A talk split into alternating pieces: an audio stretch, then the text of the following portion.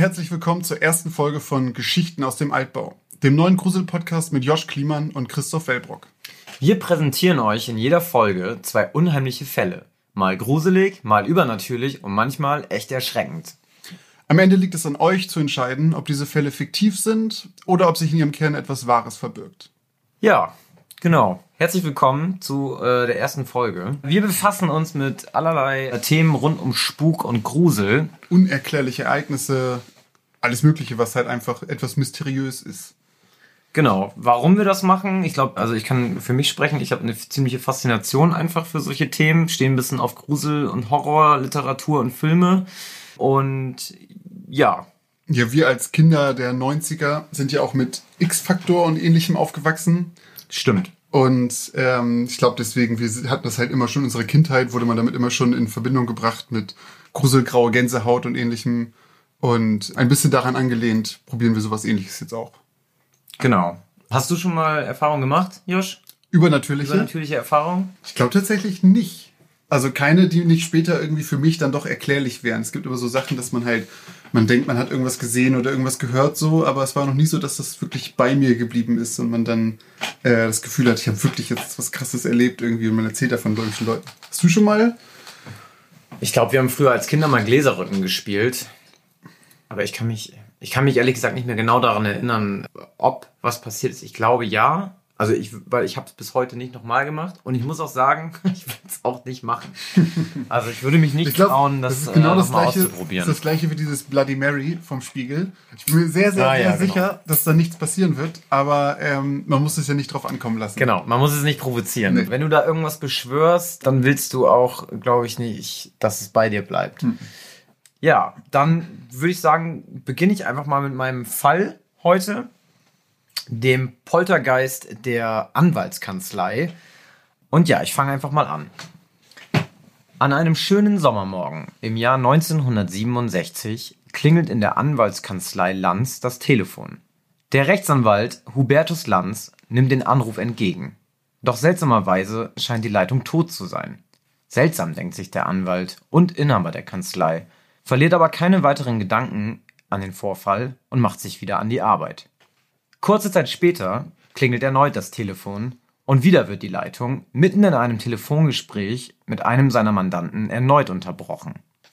Diese zwei Vorfälle sind leider erst der Anfang einer langen Reihe von Spukphänomenen, die die Anwaltskanzlei von Hubertus Lanz ein gutes halbes Jahr auf Trab halten wird. Die Telefonleitungen versagen nun regelmäßig mitten im Gespräch und es steigert sich so weit, dass die Leitungen nicht mehr nur unterbrochen werden, sondern alle vier Telefone der Kanzlei gleichzeitig klingeln. Die tägliche Arbeit der Kanzlei wird massiv gestört und an ein normales Arbeiten ist durch das ständige Klingeln der Telefone kaum noch zu denken. Zudem bekommt die Kanzlei am Ende des Monats noch eine saftige Telefonrechnung der Post aufgebrummt, da die eingehenden Anrufe vom Büro der Kanzlei aus getätigt wurden und auf eine kostenpflichtige Zeitansage weitergeleitet wurden. Im nächsten Monat bittet Herr Lanz die Post um Hilfe. Diese kümmert sich zu dieser Zeit noch um die Telekommunikation. Das Tagesgeschäft der Kanzlei ist durch die merkwürdigen Vorfälle komplett zum Erliegen gekommen. Der willkürliche Wechsel von unterbrochenen Leitungen und ständigen Anrufen hat das Arbeiten unmöglich gemacht. Die Post reagiert und veranlasst den Tausch sämtlicher Telefonapparate der Kanzlei. Zusätzlich richten sie einen Gebührenzähler vor Ort ein. Doch vergebens. Die Vorfälle brechen nicht ab. Gleich am ersten Tag verzeichnet der Gebührenzähler ein abgehendes Gespräch. Das Kuriose daran, niemand im Büro hat ein Telefon benutzt. Am nächsten Tag werden in einem Zeitfenster von 15 Minuten gleich 42 Anrufe an die kostenpflichtige Zeitansage weitergeleitet. Hubertus Lanz reagiert, wie wohl jeder Anwalt reagieren würde, und fertigt eine Strafanzeige gegen Unbekannt. Wegen Täuschung und Unterschlagung. Ja. Doch leider bringt die Strafanzeige nicht den gewünschten Erfolg. Ein paar Tage später treten weitere und neue Phänomene auf. Mit einem lauten Knall erlöschen mehrfach alle Lampen der Kanzlei. Die sofort herbestellten Handwerker stellen daraufhin fest, dass sämtliche Leuchtstoffröhren an der zweieinhalb Meter hohen Decke so verdreht sind, dass sie keinen Kontakt mehr zum Stromnetz herstellen und somit nicht mehr leuchten können. Noch während die Handwerker damit beschäftigt sind, die Leuchtstoffröhren zu wechseln, passiert das Unmögliche. Es knallt erneut. Vor den Augen aller Handwerker und Angestellten drehen sich die Röhren aus ihren Halterungen.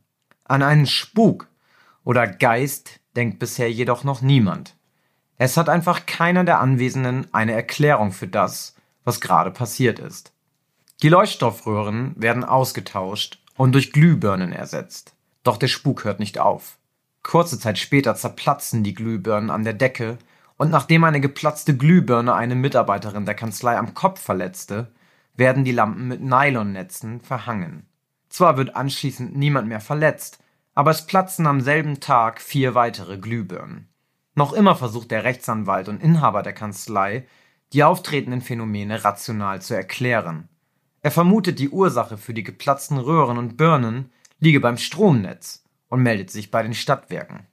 Die Stadtwerke wenden sich an das Technische Prüfamt, welches sich unter der Leitung von Walter Simmel das Problem der Kanzlei annimmt. Das Team um Simmel installiert einen Strommesser und verplombt alle Geräte, um Manipulationen auszuschließen. Nach wenigen Tagen der Untersuchung verzeichnen die Messgeräte parallel zu den aufgezeichneten Knallgeräuschen Ausschläge von über 50 Ampere. Kurzschlüsse oder Fehler an Geräten können sofort ausgeschlossen werden und auch die Verlegung einer direkten Stromleitung zur Transformatorenzentrale, um potenzielle Stromschwankungen im Netz zu belegen, bringt keine Abhilfe und liefert leider keine Erklärung. Im Gegenteil. Die Ereignisse häufen sich und drohen zu eskalieren. Plötzlich fallen Wandteller vor den Augen von Angestellten und Technikern von den Wänden. Lampen beginnen ohne merkbaren Grund im Raum herumzuschwingen. Schubladen öffnen sich ohne Zutun eines Menschen, und aus einem Kopierer läuft Säure hinaus.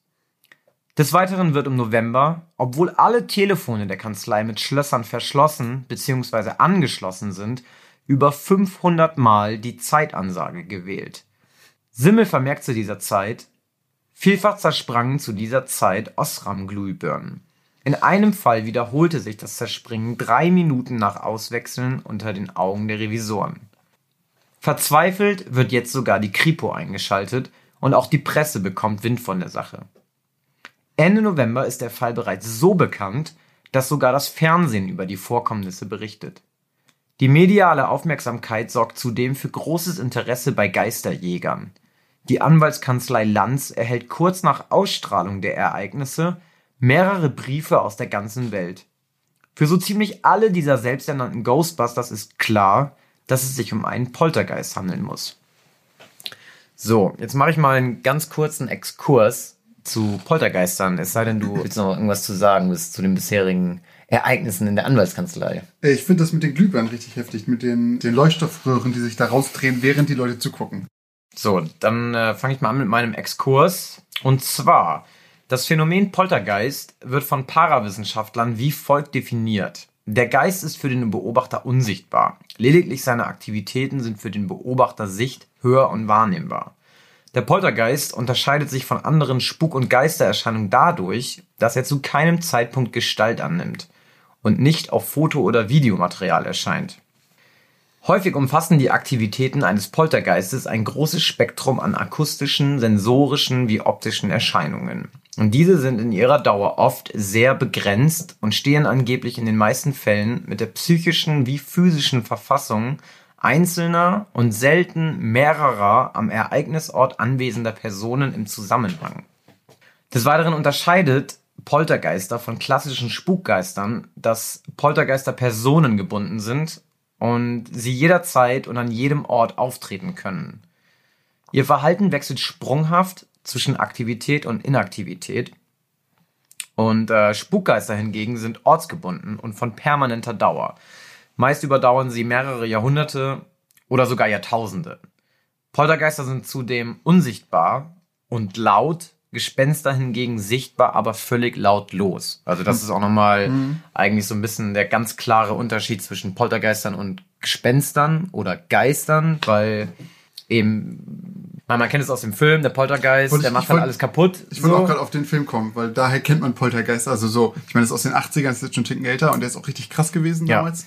Aber das war auch so, mein Laienverständnis wäre auch gewesen, dass Poltergeist ist halt jemand, der macht Krach, der wirft Sachen durch die Gegend. Ja. Und der weiß nicht, Gespenst hätte ich jetzt nicht unbedingt mit lautlos in Verbindung gesetzt, aber stimmt, also so ein Spukgeist, so dass die halt lautlos sind. Aber klar, das ist ein Kontrast zum, zu dem, was man kennt mit dem Bücher durch die Gegend schmeißen, Ja. aus dem Regal räumen und so weiter. Also man kennt es ja irgendwie auch aus Filmen, dass dann Geister durch irgendwelche Räume schweben und irgendwo hinzeigen, Ja. beispielsweise, aber halt nie. Wenn man mal so, also wenn man mal drüber nachdenkt, ist mir dann irgendwann auch aufgefallen, ja, stimmt. Also wenn, dann sind es immer Poltergeister, Mhm. da sieht man, also man, ich habe noch nie in irgendeinem Film oder so einen Geist irgendwas durch den Raum werfen sehen. Ich glaube auch, weil das, du ich siehst glaub, immer nur Dinge durch den Raum Ja, ich fliegen. glaube aber auch, weil das, wenn man das filmisch macht, dass es halt lächerlich wirkt, wenn so ein Ja. durchsichtiger Geist ein Buch nimmt und das irgendwo hinwirft. So, dann ist es halt einfach. Aber dann wissen wir auf, auf jeden Fall erstmal alle, die keine Ahnung von Poltergeistern, Geistern, Gespenstern haben, wie, wie da die, die Definition der Man kann es dann auf jeden Fall besser, Parawissenschaftler man kann's ist. auf jeden Fall besser zuordnen dann jetzt. Ja. So, dann sind jetzt alle auf, der, äh, auf dem gleichen Wissensstand und äh, wir kommen wieder zurück zu der Anwaltskanzlei Lanz, denn äh, die Phänomene reißen nicht ab. Denn Walter Simmel, Teamleiter der eingesetzten Taskforce der Stadtwerke, hat nun langsam auch die Nase voll. Er will von Geistern eigentlich nichts hören, doch haben er und sein Team alles versucht, um das Problem rational lösen zu können, finden aber keinerlei Erklärung für die mysteriösen Ereignisse. Als sich dann schließlich ein Bild vor Simmels Augen an der Wand dreht, gibt er schließlich auf. Er notiert, bei einem kurzen Gespräch mit Fräulein L. am kleinen Tisch vor dem Ölofen stand ich direkt vor dem Blumenbild, als Rechtsanwalt Lanz von links kommend das Büro betrat. In diesem Moment drehte sich das Bild sehr rasch, ca. 320 Grad im Linksdrehsinn, so dass sich der Aufhängedraht am Haken verwickelte. Mit aller Bestimmtheit hat niemand diesen Vorgang durch manuelle Betätigung ausgelöst, da er sich in circa einem Meter Entfernung von mir abspielte. Nach diesem Ereignis werden alle Tests eingestellt und Simmel erstellt einen Abschlussbericht. Geistern oder Gespenstern hätten die Stadtwerke nichts entgegenzusetzen. Krass, ne? Ja. Geben die einfach auf. Die deutsche Presse berichtet mittlerweile so gut wie täglich über den Poltergeist der Anwaltskanzlei und auch international wird mehr und mehr über die Anwaltskanzlei Lanz berichtet. Da alle Erklärungsversuche von Kripo und Stadtwerke-Team scheiterten und keine Erfolge brachten, wird jetzt ein Expertenteam aus verschiedensten Wissenschaftlern zusammengestellt. Zwei renommierte Physiker des Max-Planck-Instituts und der TU München sowie der Leiter des Freiburger Instituts für Grenzgebiete der Psychologie und Psychohygiene sowie der Leiter des Instituts für Grenzgebiete der Wissenschaft der Uni Innsbruck werden auf den Fall angesetzt und nehmen die Spur auf. Innerhalb kürzester Zeit wird die Kanzlei zum Geisterjäger Hauptquartier umfunktioniert.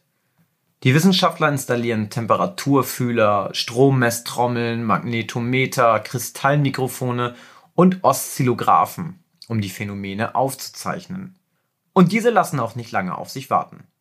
Erneut zerbersten die Glühbirnen an den Decken, trotz funktionierendem Glühfaden. Ein knapp 200 Kilogramm schwerer Holzschrank verschiebt sich vor den Augen aller Wissenschaftler um einen halben Meter. Der vom Okkulten, Geistern und Spukthemen nicht ganz abgeneigte Professor Hallisch ist sich nach dem Auftreten dieser Ereignisse sicher. Es kann sich nur um einen Poltergeist handeln, und würde dem so sein, müsse herausgefunden werden, wer die Bezugsperson sei. Einen Verdacht haben die Physiker und Psychologen bereits. Die Wissenschaftler tippen auf die 19-jährige Schreibkraft und alleinerziehende Mutter Charlotte Lehringer. Lehringer ist seit zwei Jahren in der Ausbildung in der Kanzlei und tatsächlich treten die Phänomene nur dann auf, wenn sie in der Nähe ist und nachdem ihr Arbeitstag begonnen hat. Die Wissenschaftler fokussieren sich nun voll und ganz auf sie und lassen sie nicht mehr aus den Augen. Der Parapsychologe Professor Hallisch notiert später, wenn das Mädchen durch den Flur geht, beginnen Lampen hinter ihr zu schwingen, explodieren Beleuchtungskörper und fliegen Scherben auf sie zu. Lehringer selbst klagt seit Anbeginn der Phänomene über einen heftigen Druck auf dem Ohr Und sie hat eine bis in den Hals herunterlaufende Rötung, die vom Arzt als Hyperämie diagnostiziert wird, einer selten auftretenden Gefäßerweiterung. Zwar vermuten die Wissenschaftler nun immer mehr, dass Charlotte etwas mit der Sache zu tun haben könnte, können aber bisher ihren Verdacht nicht bestätigen. Deshalb schicken sie kurzerhand alle Mitarbeiter der Anwaltskanzlei nach und nach in den Urlaub. Und siehe da. Kurz nach der Beurlaubung von Charlotte Lehringer verschwinden die seltsamen Phänomene genauso schlagartig, wie sie nach Lehringers Rückkehr in die Kanzlei wieder auftreten. Jetzt sind sich die Wissenschaftler und Hubertus Lanz sicher, dass sie die Quelle des Spuks sein muss, und Charlotte wird mit sofortiger Wirkung von ihrer Arbeit freigestellt und muss die Anwaltskanzlei verlassen. Und tatsächlich, die Phänomene treten seitdem nie wieder auf und es kehrt Frieden in der Anwaltskanzlei ein. Erklär das mal dem Arbeitsamt. Ja, das äh, ist nicht schwierig. Aber sie hat nicht lange gebraucht, denn Charlotte Lehringer wechselt anschließend in eine andere Kanzlei und kann dort ihre Arbeit wieder aufnehmen. Auch hier treten vereinzelt wieder ein paar Phänomene in Zusammenhang mit Charlottes Anwesenheit auf, allerdings nur sehr selten und in deutlich abgeschwächter Form, bis sie irgendwann komplett zum Erliegen kommen. Auch wenn die mysteriösen Spukerscheinungen nach Charlottes Kündigung schlagartig aufhörten, haben die Wissenschaftler von damals bis heute keinerlei rationale Erklärung für die Vorkommnisse. Letztlich bleibt nur die Erkenntnis, dass alle Phänomene von den Physikern und Psychologen gemessen und aufgezeichnet werden konnten und nicht als einfaches Hirngespinst abgetan werden konnten. Auch eine Manipulation der Messungen oder der Geräte wurde von den Wissenschaftlern ausgeschlossen, da durch die beaufsichtigte Plombierung der Geräte niemand auf diese hätte Einfluss nehmen können. Dr. Werther schreibt in seinem Abschlussbericht über den Fall folgendes: Diese Experimente waren eine echte Herausforderung für die Physik. Was wir hier gesehen haben, ist mit der herkömmlichen Wissenschaft nicht zu erklären. Professor Hallisch vom Freiburger Institut für Parapsychologie schlägt einen etwas anderen, euphorischen Ton an und schreibt, die Ausschläge hatten nichts mit Stromänderungen zu tun, sondern erwiesen sich als psychokinetische Bewirkung. Spontane Psychokinese ist damit zum ersten Mal objektiv registriert worden. Für unser Institutionsteam ist dieser Fall ein ermutigender Start in das neue Jahr. Charlotte Lehringer unterzog sich, nachdem sie von ihrer Arbeit freigestellt wurde, freiwillig einer eingehenden psychologischen Untersuchung im Institut von Professor Hallisch. Als Ergebnis attestiert Hallisch ihr eine instabile und reizbare Persönlichkeit mit einem hohen Maß an frustrierter Wut. Alle erfahrenen Enttäuschungen ihres Lebens hätten sich in der spontanen Psychokinese entladen und so für die Phänomene gesorgt. So seine Erklärung. Also für alle, die jetzt kurz nicht wissen, was Psychokinese bedeutet, beziehungsweise Telekinese, das ist eigentlich die Fähigkeit, Dinge zu bewegen mit reiner Gedankenkontrolle oder Gedankenkraft. Also, dass man beispielsweise irgendwas schweben lassen kann, äh, nur weil man sich drauf konzentriert. Hm. Und laut dem Hallisch passiert das halt bei ähm, Charlotte, ohne dass sie es weiß. Okay. Ähm, genau. Auch wenn es seit Charlottes Kündigung keine spukähnlichen Phänomene in der Kanzlei mehr gab, musste diese sich jedoch noch jahrelang mit den Folgen des Spuks auseinandersetzen. Hubertus Lanz stritt sich noch etliche Jahre nach dem Auftreten der Spukerscheinungen vor Gericht mit der Telefongesellschaft um die 15.000 D-Mark hohe Telefonrechnung, die während und durch den Spuk entstanden war. Charlotte Lehringer kam Jahre nach den Ereignissen noch einmal zu Wort und gab vor ein paar Jahren einem TV-Sender ein Interview. Die mittlerweile über 60-jährige Dame beteuerte in diesem Fernsehinterview erneut ihre Unschuld und versicherte, dass sie ein ganz normaler Mensch mit einem normalen Gehirn ohne besondere Kräfte sei. Ja, und damit ist mein Fall vorbei. Krass. Ja. Ich habe eine Frage. Was ist Psychohygiene? War der eine nicht irgendwie Professor für Psychohygiene? Psychohygiene, ja. Ich äh, weiß es ehrlich gesagt, äh, ich habe es tatsächlich nicht nachgelesen. Ich habe ich hab einfach gedacht, es wird irgendwas mit... Ähm, Gehirnwäsche. Naja, ich habe so gedacht, das ist so die Reinheit der Gebrauch Ja, okay, Räumlichkeiten auf eben so Psychobasis oder Ja, okay. Energien oder sowas. Stimmt, so Räume, sich bezieht. So Räume reinigen mit so So. Wie, so, wie so hier, wie sagt man das, wenn man die, wenn man Räume bestimmt einrichtet? Feng Shui. Feng Shui. Ja, so, sowas. so So, Psycho-Feng so Shui. in Energien und so, Ja, okay. es danach geht. Ich finde das richtig krass. Ich finde vor allen Dingen, dass halt dieses. Ich bin mir halt nicht ganz sicher, ob das. Ich bin mir, ich weiß ja selber, das müssen wir auch ganz sagen, ich weiß ja selber nicht, ob der Fall echt ist oder nicht. Äh, wir haben ja unabhängig voneinander was vorbereitet. Und einerseits finde ich es übertrieben und kann es mir nicht vorstellen. Und andererseits habe ich das Gefühl, Teile davon zumindest schon mal irgendwo gehört zu haben. Aber vielleicht auch, weil es in irgendeinem Film war oder sowas. Aber irgendwie sowas ganz leichtes klingelt bei mir im Kopf. Aber ich bin mir gleichzeitig auch nicht so sicher, weil ich auch finde, so mit den ganzen Lampenexplosionen ist schon richtig krass. So, ich weiß es wirklich nicht genau. Aber was ich mich immer frage bei solchen Sachen ist, wenn, wenn ich mir vorstelle, ich hätte jetzt so einen Poltergeist in meiner Anwaltskanzlei oder in meinem Büro oder zu Hause. Ja. Und ganz egal, ob der jetzt sich auf irgendeine, ob der, ob der sich jetzt auf eine Bezugsperson fokussiert hat, die rein theoretisch verschwinden könnte. Also sagen wir mal, ich, wie, da, wie in dem Fall, ich kann die kündigen. Ja.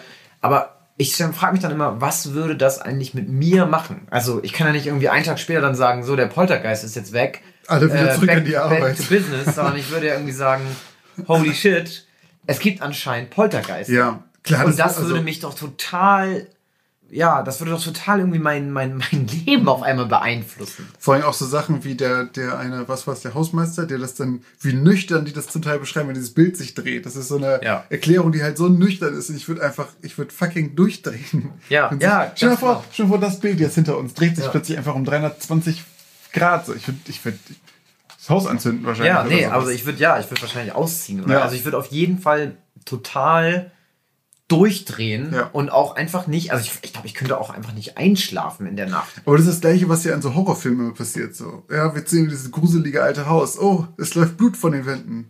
Naja, egal. Ja, ja, ja. So, ja immer so lass, uns, lass uns mehr Leute ins Haus holen. das heller entspannt können. so, ne? Ja. Die Leute. Ja, und, und das ist so, also das ist eben auch der genau die Sache, warum ich beispielsweise nie so Ouija-Bretter oder sowas benutzen würde. Einfach nur, da, da muss ja gar nicht irgendwie jetzt was passieren, da muss ja niemand sagen, dass er mich umbringen will. Ja. Aber Alter, wenn das fucking Glas sich bewegt und das wirklich niemand bewegt, Mhm. Ich dann will das halt denken, einfach genau, Ich will nicht, dass es das gibt. So. Ich bin, ich bin ganz fein damit, so meine Augen vor dieser Welt zu verschließen. Ja, ja, ja, so, ja. nee, okay, es, für mich gibt es gibt halt, ich habe es noch nie erlebt und sowas, das ist okay.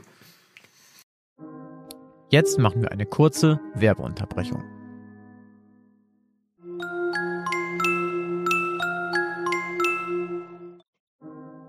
Und jetzt geht's auch schon weiter mit den neuen Geschichten.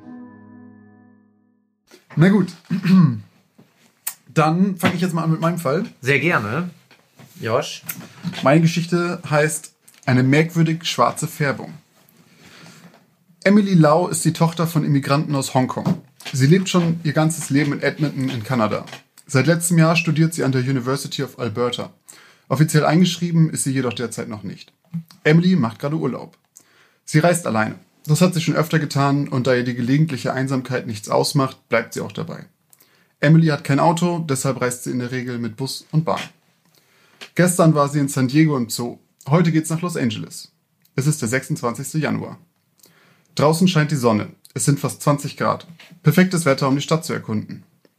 Die ersten zwei Tage verbringt Emily damit, sich die typischen Sehenswürdigkeiten der Stadt anzuschauen.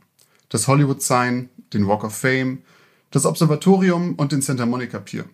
Sie übernachtet in Hostels. Am dritten Tag checkt Emily in ein Hotel in Downtown Los Angeles ein. Man kann sich im Urlaub ja schließlich auch mal was gönnen.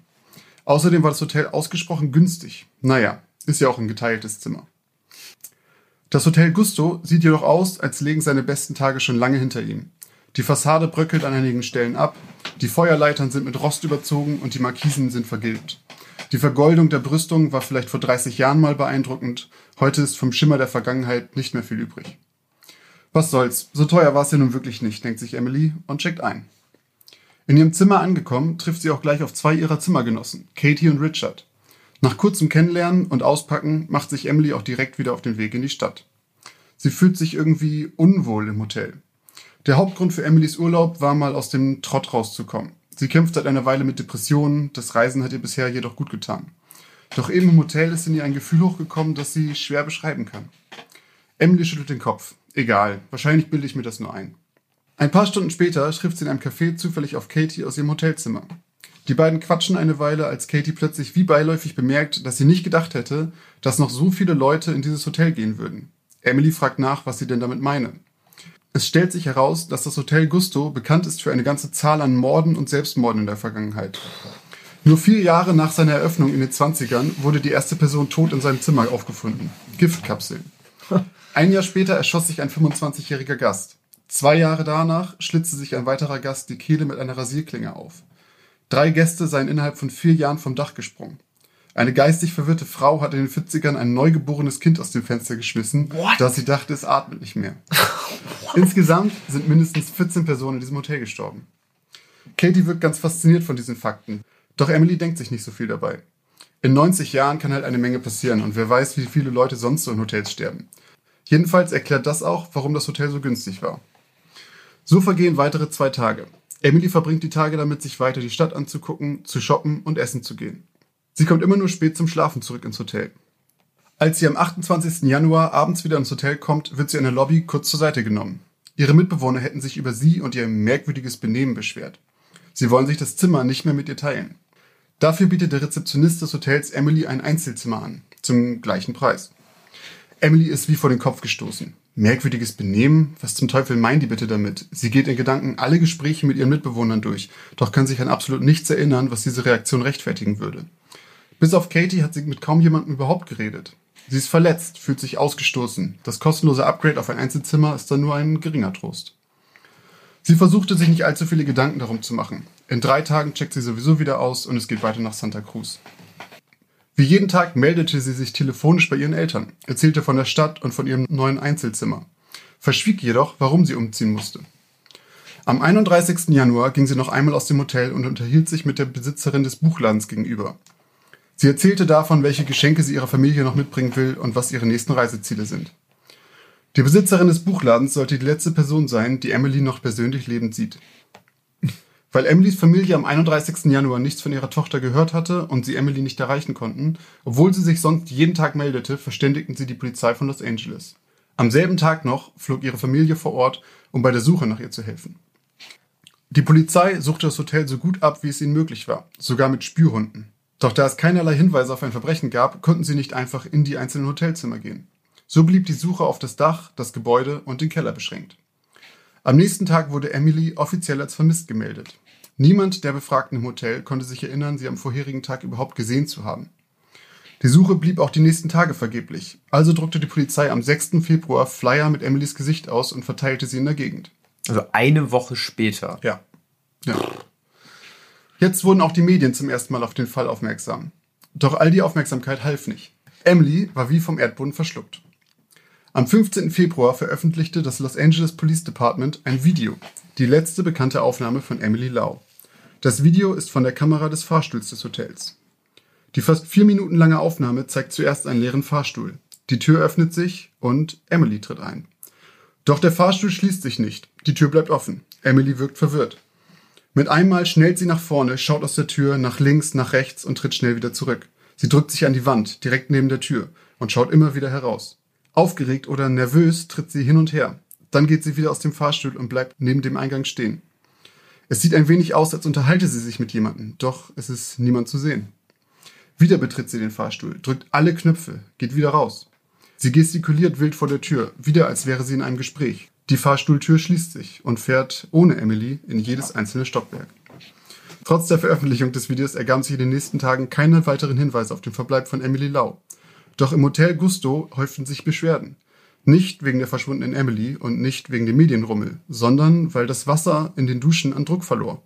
Manche beschwerten sich auch über den seltsam süßlichen Geschmack des Wassers und wieder andere sagten, es hätte eine merkwürdige schwarze Färbung. Nach einigen Tagen wurde deshalb endlich ein Angestellter des Hotels auf das Dach geschickt, um Wassertanks dort zu überprüfen. Als dieser die Wartungsluke öffnete, wurde er vom Gestank überwältigt. Im Tank schwamm eine nackte, verwesene Leiche Oh einer jungen. Frau, der 21-jährigen Emily Lau. Um sie herum trieben Teile ihrer Kleidung und einige ihrer persönlichen Gegenstände. Der Wassertank musste aufgeschnitten werden, um sie zu bergen. Erst vier Monate später gab es die offiziellen Ergebnisse ihrer Autopsie. Ihr Körper gab keine Hinweise auf Gewalteinwirkung, keine physischen Traumata und kein Alkohol oder sonstige Drogen waren feststellbar. Die Kleidung, die im Wassertank gefunden wurde, war mit sandartigen Partikeln überzogen. Der Tod wurde aus Mangel an Hinweisen als Unfall eingestuft.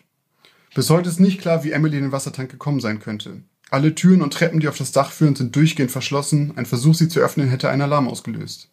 Außerdem braucht man eine Leiter, um zu der Zugangsluke der Tanks zu kommen, da keine feste Vorrichtung angebracht ist. Woher hatte Emily die Leiter? Mit wem hat sich Emily vor dem Fahrstuhl unterhalten und warum haben die Hunde nicht angeschlagen, als sie auf dem Dach nach Emily suchten? Die Antworten auf diese Fragen hätte uns wohl nur Emily selbst geben können. Und das war meine Geschichte. Okay, sick.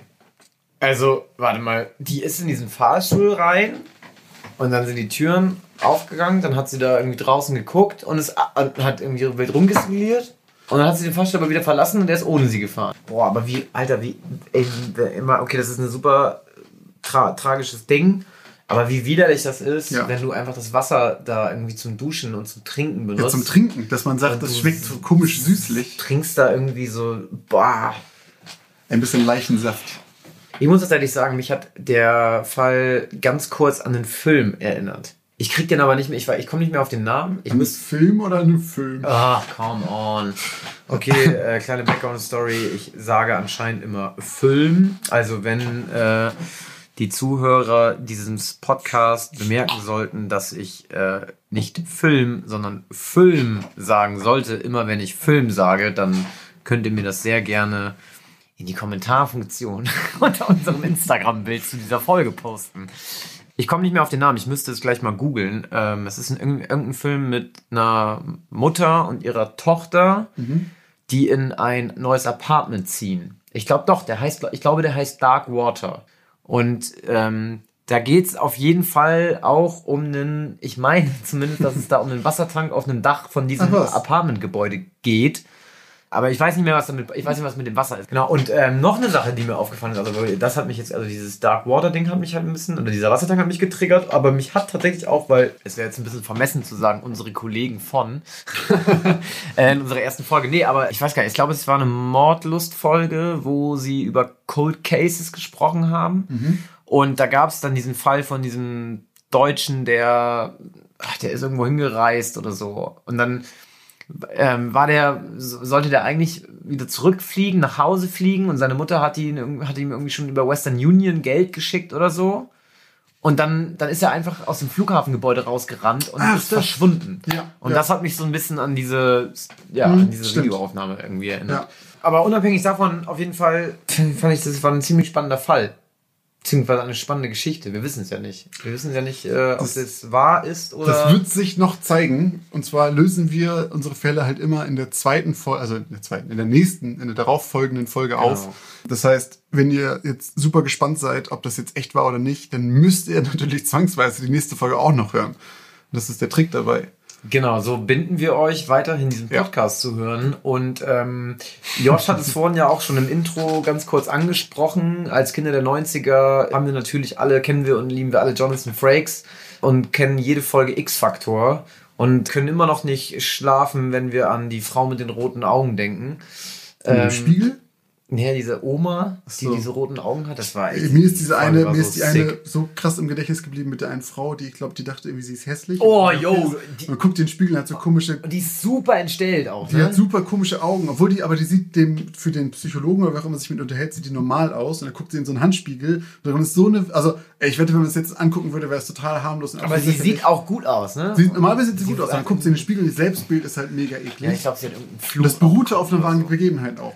So, weil ich, das kann ich, weil das ist mir so im Gedächtnis geblieben, weil ich wirklich, ich hatte, ich habe, das Gesicht hat mich verfolgt. Ich war auch noch sehr jung, aber das hat mich, das hat mir überhaupt nicht gut getan. Ey, mein, meine schlimmste Folge war wirklich die mit der Oma und den roten Augen. Und als die dann auch noch wahr war, war ich einfach so wirklich aus dem, aus dem Häuschen. naja, aber auf, Häuschen. auf jeden Fall, äh, um kurz wieder den Bogen zu kriegen. Ähm, also, das Konzept von unserem Podcast ist so ein bisschen auch daran angelehnt. Also, Ja. wir, es, es, also, Da wir, machen wir auch keinen Hehl draus. Genau, wir, wir wissen selber voneinander nicht, was der jeweils andere präsentiert. Mhm. Ähm, das weiß halt nur Josh und das weiß auch nur ich, ob mein Fall echt ist oder nicht. Und wir präsentieren euch und halt auch dem jeweils anderen von uns diesen Fall halt komplett zum ersten Mal. Beziehungsweise, also die Fälle sind halt auch, also auch ähnlich wie bei X-Factor, geht auch darum, ob sie halt an was Wahres angelehnt sind. Es muss jetzt nicht sein, dass die eins zu eins so passiert sind. Also wir würden zum Beispiel auch, wenn wir einen echten Fall nehmen, alle Namen ändern. So, erstmal damit es halt nicht so leicht zu googeln ist, weil wir wissen, ihr macht das alle gerne. Soll ja ein bisschen Spannung drin bleiben. Und halt auch aus Respekt natürlich. Also wir wollen die schon so verfremden, dass es Geschichten sind im Endeffekt. Und manchmal beruhen die eben auf wahren Begebenheiten und manchmal sind die frei erfunden. Genau. Das, ist- macht es für uns ein bisschen einfacher, Ja. dass ihr nicht sofort googeln könnt. Und wir waren halt, weil zum Beispiel in deinem Fall jetzt war deine Geschichte ja auch ein bisschen härter als Ja. meine. Und dann ist es natürlich auch ein bisschen netter, wenn man das einfach ein bisschen verfremdet. Ja, Wir lösen es am Ende sowieso auf und äh, beziehungsweise in der nächsten Folge und dann könnt ihr auch nochmal alles nachlesen, wenn ihr das wollt, im Detail. Aber so nur, dass wir das einmal nochmal sozusagen erklärt haben, was wir eigentlich genau machen und sich da am Ende jetzt niemand wundert. Aber wie gesagt, keiner von uns weiß, was der jeweils andere präsentiert. Da sind dann, seid ihr und ich oder Josh, den in dem Fall, wer auch immer dann äh, zuerst zuhört, alle genau. auf dem gleichen Stand. Genau. Gut. Ja, und äh, damit sind wir eigentlich auch schon am Ende unserer ersten Folge. Ja, und jetzt seid ihr dran. Auf unserem Instagram-Kanal Geschichten aus dem Altbau, alles zusammengeschrieben, Geschichten aus dem Altbau, könnt ihr unter dem Bild zur aktuellen Folge eure Vermutung dalassen. Ob die Folge einen realen Bezug hat oder doch nur frei erfunden ist. Genau. Vielen Dank fürs Zuhören und bis zur nächsten Geschichte aus dem Altbau.